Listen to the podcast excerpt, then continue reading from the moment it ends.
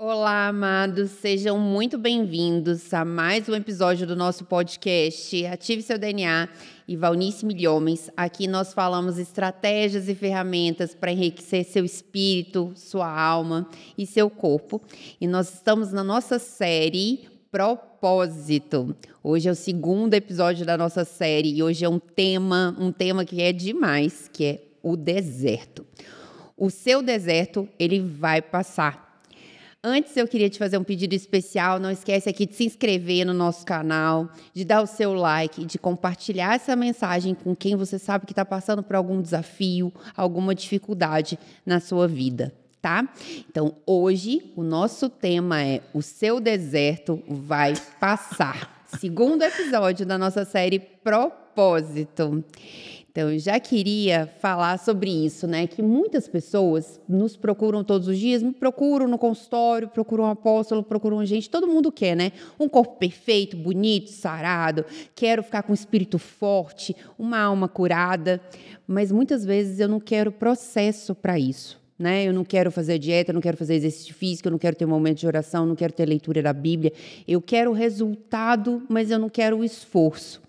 Queria saber de vocês quem é que acorda e fala: Jesus, Deus, Jesus, pelo amor de Deus, me dá um desafio, uma dificuldade hoje para realmente melhorar minha paciência. Então, muitas pessoas hoje, principalmente no mundo de redes sociais, a gente vê aquele resultado brilhante, né? O sucesso, a prosperidade na vida, no trabalho, na família, mas eu não quero o processo. Então, hoje a gente vai falar sobre o processo, sobre o deserto, né? Ah, o deserto. Sobre o deserto, que é esse período de dificuldade que irá nos formar. Então, eu já vou começar aqui. O que, que é o deserto para o cumprimento do nosso propósito, para o cumprimento da promessa que Deus tem para a nossa vida? O que, que é esse deserto? A primeira vez que Deus me falou sobre o deserto foi exatamente na experiência a qual me referi no outro podcast, de renúncia. E foi muito claro: volta ao deserto e ser ninguém. Uau! Volta ao deserto e ser ninguém. Ele ia mudar o rumo. Mas o que é o deserto? Quando olhamos para a experiência de Israel, tem uma promessa, a terra prometida. Mas entre o cumprimento da promessa e o momento em que você a recebeu, existe um deserto. Sempre existirá um deserto entre um chamado e sua concretização. O tempo do deserto depende da nossa atitude quando estivermos nele. Eu listei até aqui algumas coisas para definir isso. O deserto é um lugar para aprender algo sobre nós mesmos. Só sabemos o que foi construído em nós no momento da crise. Então, o deserto é um lugar de autoconhecimento. Quando eu estava nesse período de deserto, que eu fui para a África do Sul, sem ninguém mesmo, eu renunciei à junta, não tinha ninguém sob nem sobre mim. E não sabia o que, é que Deus queria de mim. Ok? Um período de silêncio absoluto. E houve um dia em que eu descobri algo. Hoje eu falo de personalidades restauradas, mas eu não entendia muita coisa. E eu estava escrevendo uns textos para um, um ministério que me pediram sobre alfabetização baseada na Bíblia. E cada dia eu trabalhava até aquela hora e um dia estou cansada. De repente Deus fala comigo. Por que, que você está sempre buscando estabelecer metas e ultrapassá-las? Isso é estranho. Quando Deus me faz uma pergunta, Ele não quer informação, não. Ele quer chamar a sua atenção. Eu disse, ontem eu produzi oito páginas, então hoje eu quero produzir oito. Aí vem aquela perguntinha suave. Como você começou ontem? Eu disse, eu já tinha um esboço, e hoje, do zero. E eu vi uma coisa. Estou falando de autoconhecimento. O deserto é um lugar de autoconhecimento. Deus me disse o seguinte: Valnice, eu a amo não pelo que você faz, mas pelo que você é. Tomei um choque. Será que eu estou buscando a atenção de Deus? Aí eu lembrei-me quando eu tive crise, quando eu fiquei esgotada em África e que fui para o Brasil e o, e o meu chefe mandou ir lá visitar um psiquiatra. Ele disse: Você trabalha tanto para agradar a Deus. Eu disse: Não, não, não, porque eu amo a Deus. Agora Deus me dá essa. E aí eu fui descobrir muita coisa sobre mim. E era porque é exatamente o período em que Deus estava me eu diria, pondo tudo para fora, né? devassando a minha alma, porque ele ia me dar um ministério que ou eu tinha estabilidade emocional ou eu ia morrer. e outra coisa que eu sempre digo, Deus nunca nos confia algo sem nos preparar primeiro. Eu tinha que realmente encontrar a minha real identidade e lidar com raízes de rejeição, evidentemente. Então, um lugar de autoconhecimento, deserto, muitas vezes Deus vai mostrar o que está escondido dentro de nós, porque agimos dessa maneira ou outra. Segundo, é um lugar onde determinamos se realmente estamos vivendo ou não a palavra de Deus, se estamos cumprindo ou não o nosso propósito, porque é uma parada. O deserto é muitas vezes também um lugar de silêncio. É um lugar de silêncio. É, no entanto, também é um lugar onde o diabo vai falar muito alto. Como com Jesus, né? Exatamente, porque eu estou aqui, quando eu listei isso aqui, eu estou pensando na experiência do povo do deserto e Jesus também no deserto. É, por quê? Você está em um lugar de fraqueza, sem conforto, não é um período normal. Se eu fosse contar a história aqui, eu vou ter de arrepiar o cabelo, tá? Esse momento que ele aproveita o silêncio para nos falar alto e desviar-nos do propósito. Eu tenho muitas experiências nesse sentido. Também é um lugar onde Deus geralmente fica em silêncio. A gente quer que Deus fale logo, que Ele nos diga logo o que, que quer. Senhor, o que, que quer? Qual vai ser o próximo passo? Mas também é um lugar onde Deus fala muito alto. Há um período em que ele está silente, mas há também um período em que ele fala alto no deserto. A palavra deserto, é engraçado, ela vem, a palavra hebraica deserto é dabha, que significa falar. então, deserto fala sim, Deus sempre vai falar no deserto. Mas também, portanto, o deserto é lugar de transformação. É no deserto que nós somos transformados. Que deserto? Eu até citei aqui. Um deserto de desemprego. É um deserto problema no local de trabalho, problemas familiares, doenças, várias provações, demissão, é, relacionamentos conturbados no casamento, relacionamentos conturbados no local de trabalho. São desertos. Mas o que importa o período deserto é se eu vou sair dele mais parecido com Jesus ou menos parecido com ele. Essa é que é a coisa mais importante. Eu vou sair mais amargo ou vou sair mais parecido com Jesus? Mas acho... você não sai do deserto igual do mesmo jeito. Essa era a pergunta, né? É uma pergunta que é uma pergunta é, muito importante. Qual deve ser a nossa atitude é, no deserto? Porque a primeira, a primeira impressão, talvez a primeira atitude, é, a gente tem que pensar muito como Jesus, né? Jesus, quando foi levado para o deserto, é, para ser tentado pelo diabo, ele respondeu o diabo com a palavra, uhum. né? Quando acontece alguma coisa ruim na sua vida, então você acordou hoje, a tostadeira não funcionou, o marido atrasou, as crianças quebraram lá o banheiro, chegou o trânsito, estava um trânsito terrível, passou uma hora no trânsito, chegou no seu trabalho, a impressora estava quebrada, né? Você não consegue desenvolver o seu dia de trabalho qual é a sua atitude no deserto quando acontece algum problema sério, alguma coisa grave, alguma quebra na empresa, alguma perda do seu trabalho, uma perda de um ente querido? Qual é a, a sua atitude no deserto? Porque a sua atitude no deserto pode nos ligar mais a Deus ou ao diabo, né? Claro. E pensando nisso, qual deve ser a nossa atitude no deserto? Ótimo. É, Gostaria de mencionar três propósitos do deserto. Há desertos longos, há desertos mais curtos. E a experiência do deserto vai ser uma, uma norma na nossa vida. Eu falei há pouco do meu deserto aí, foi um deserto de dois anos, um deserto longo. É um deserto longo em que você tem que dar uma grande mudança. É uma mudança total de vida, de direção, que às vezes ocorre na nossa vida. Outros são mais curtos. Mas a primeira coisa, qual é o primeiro propósito do deserto? Para que você não fuja do seu destino. Olhemos para o povo de Israel.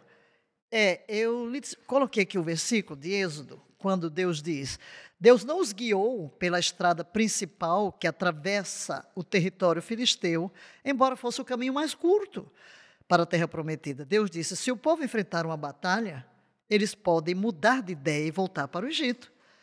Então Deus os conduziu por um caminho indireto, através do deserto, em direção ao Mar Vermelho. Deus sabia que o caminho mais curto era guardado pelo inimigo e o povo podia retroceder. Então, o primeiro propósito do deserto é não fuja do seu propósito. Você tem um destino.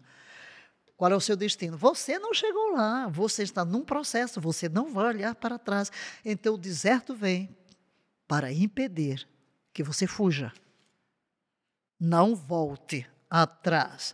E, Se... na verdade, talvez essa seja a nossa primeira atitude é se a gente não tivesse essa orientação aqui. Porque diante da dificuldade, muitas pessoas querem fugir, e querem voltar. desistir e voltar. Quer voltar.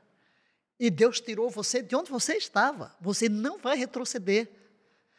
A segunda coisa é para que você possa ouvir a voz dele. Deus coloca a gente.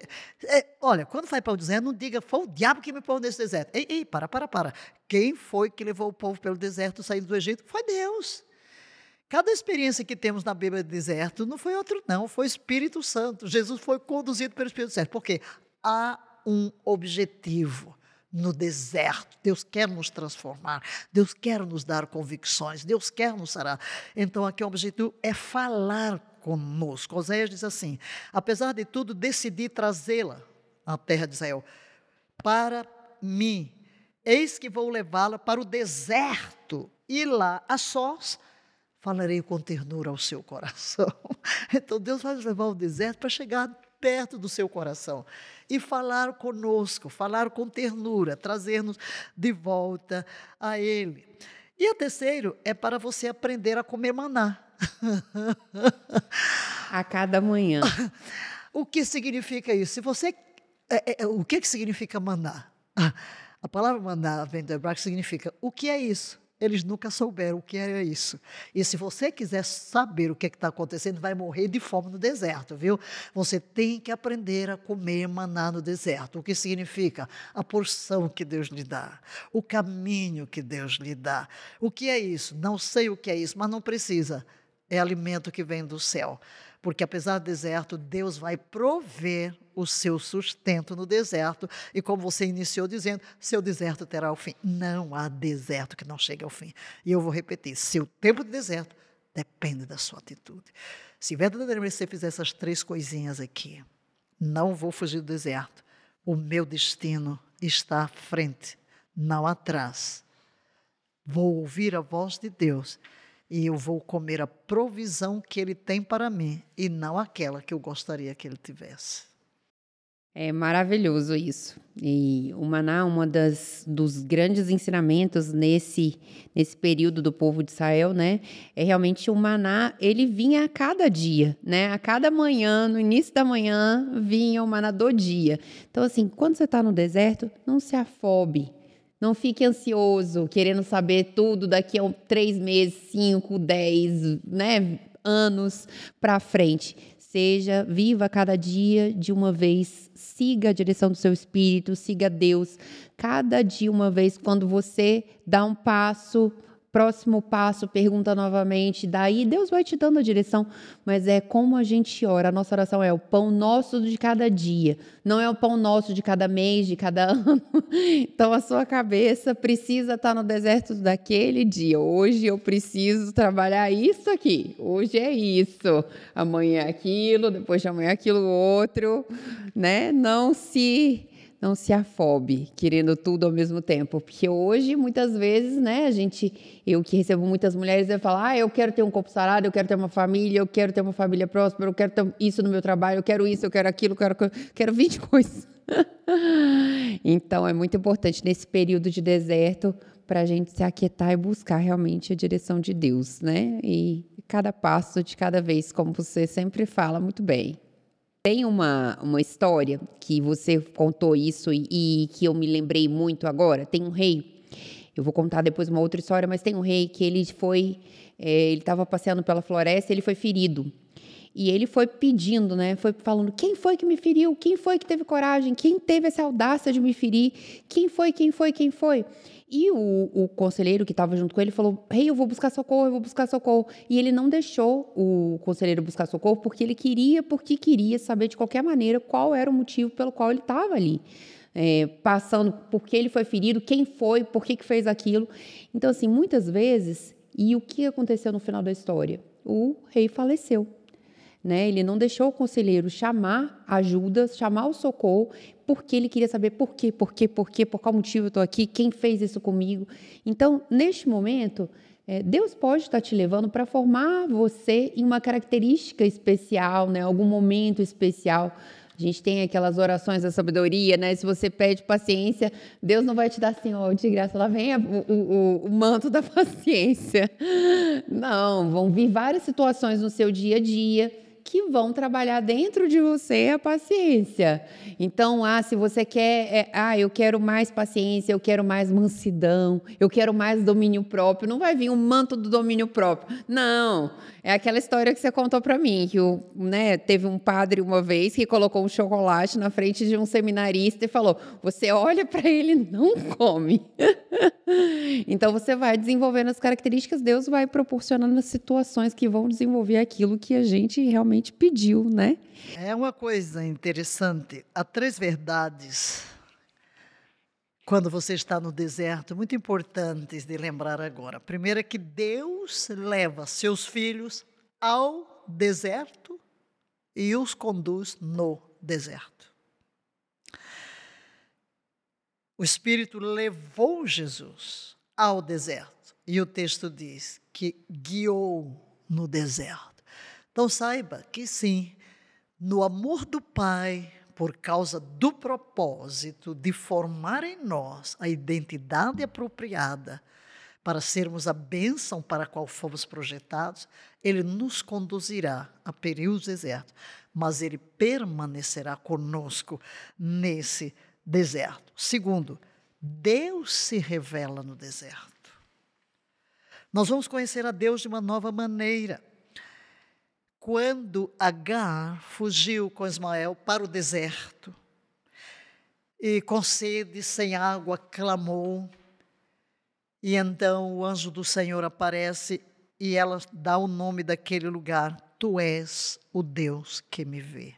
Tu és o Deus que me vê. Agora vi, disse ela, que Deus me vê. Sim, no deserto, Deus se dará a conhecer. Nós veremos a Deus no deserto. E só para lembrar algumas, foi no deserto que Deus apareceu a Moisés. Foi no deserto que Deus chamou a Moisés, que ouviu. Foi no deserto que Deus revelou o seu nome. Foi no deserto que Deus o equipou. Foi no deserto que o povo hebreu recebeu água da rocha, recebeu a vida, foi no deserto que recebeu a lei, recebeu a aliança, foi no deserto. Foi no deserto que Deus levou Moisés ao topo da montanha para passar com ele 40 dias e descer com as tábuas da aliança e toda a revelação bíblica. Foi no deserto que o seu rosto foi transformado no contato com Deus. É, Êxodo 34, 6, Moisés, o Senhor passou diante de Moisés e proclamou: Yahvé, o Senhor, o Deus de compaixão e misericórdia. Sou lento para me irar e cheio de amor e fidelidade e a terceira coisa importante é que o deserto é um lugar de preparação e não de permanência. Lembre-se disso. É preparação. É um outro P. Né? Não é permanência. Deus não pretende nos deixar nos lugares áridos, desérticos a nossa vida toda. Ele, ele os usa para desenvolver em nós esta identidade, para nos preparar. Deus levou Jesus ao deserto. Sim. Para quê? A fim de que fosse preparado para dar início ao seu ministério. Um deserto de 40 dias, é, durante os quais ele jejuou.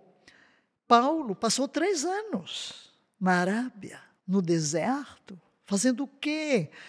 Ali está um teólogo, educado aos pés de Gamaliel, vê Jesus. Agora, ele já tinha os fundamentos teológicos da Bíblia dentro dos seus mestres. Mas ele vai para o deserto, e quando ele volta do deserto, lugar de silêncio, lugar de preparação, lugar de autoconhecimento, Paulo volta outro, e com uma revelação extraordinária.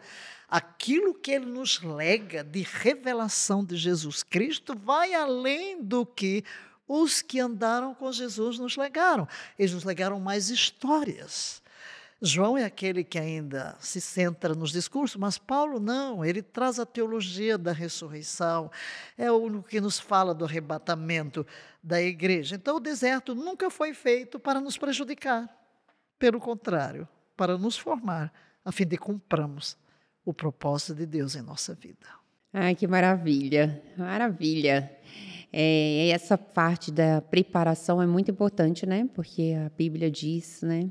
Que Jesus foi levado pelo Espírito para o deserto e saiu do deserto no poder do Espírito, né? E realmente a partir dali ele começou o seu grande ministério com esse legado maravilhoso que deixou para nós. Muito obrigada. Né?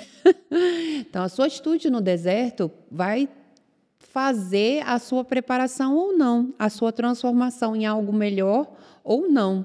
Então, eu vou, é, a gente vai aqui aprender é, com a palavra, né, com o homem que para mim, né, para mim, mas é, isso independente da pessoa ser cristão ou não, ateu ou não, é, Jesus indiscutivelmente é o homem que deixou o maior legado para a humanidade, né?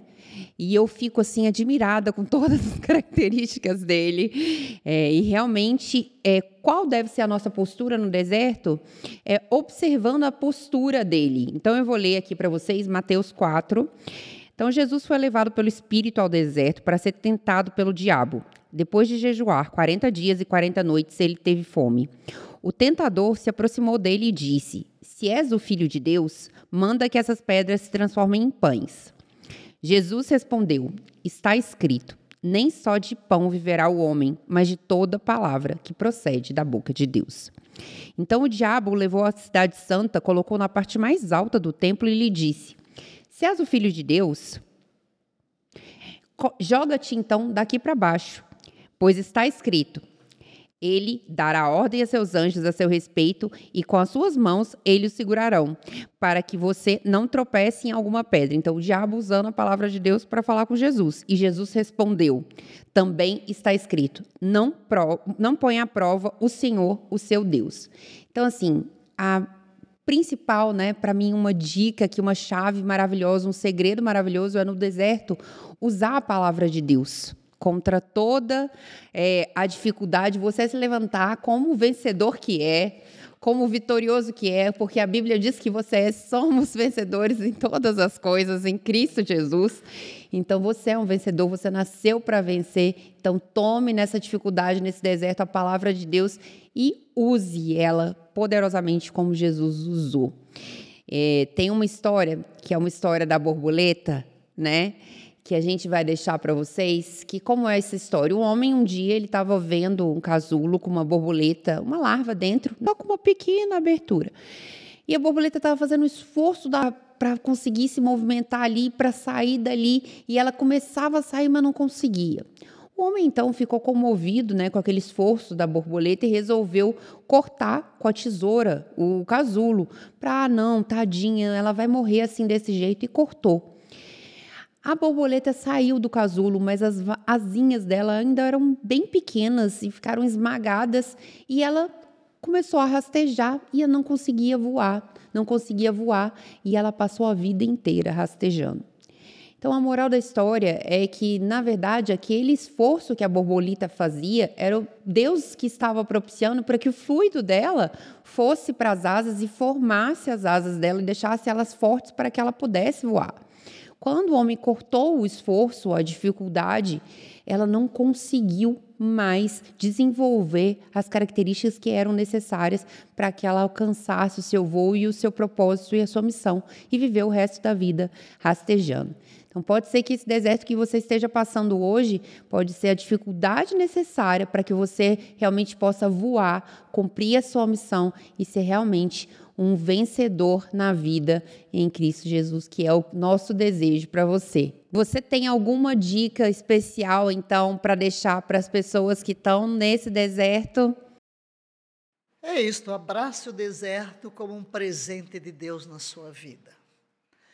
Vai aqui o meu velho provérbio. Deus, na sua economia divina, não permite experiências desnecessárias. Antes, no meio de todas elas, no meio de todos os desertos, Ele está forjando em nós uma identidade apropriada para cumprir o seu 100%, porque Deus nunca nos confiará uma missão sem que primeiro nos prepare para cumpri-la de uma forma vitoriosa. Não se esqueça, Deus ama você e nunca deixará que esteja sozinho no deserto. Se ele o leva, a leva ao deserto, ele caminhará por todo o seu deserto até a vitória final e você sairá de lá transformado e mais parecido com Jesus. Maravilha, amém. Então, se você conhece alguém que está passando por alguma dificuldade, algum deserto na sua vida, não se esqueça de compartilhar essa mensagem e esteja aqui na próxima semana, porque nós vamos falar sobre processo. Não fuja do processo. É o nosso próximo podcast. Até lá.